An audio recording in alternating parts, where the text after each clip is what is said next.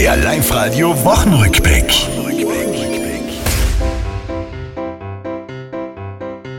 Wir können die Versöhnung zwischen Wien und Tirol feiern, doch nach der Grenzschließung, da kriselt's mit den Bayern. Der Ton, der wird schon rauer, so wie ich's gar nicht mag.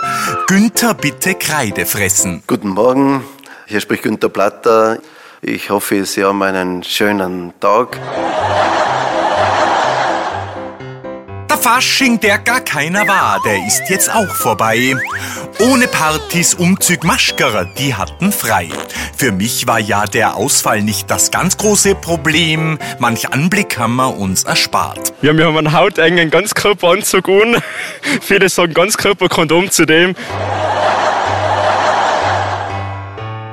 Endlich wieder Schule, hieß es wieder in Tirol.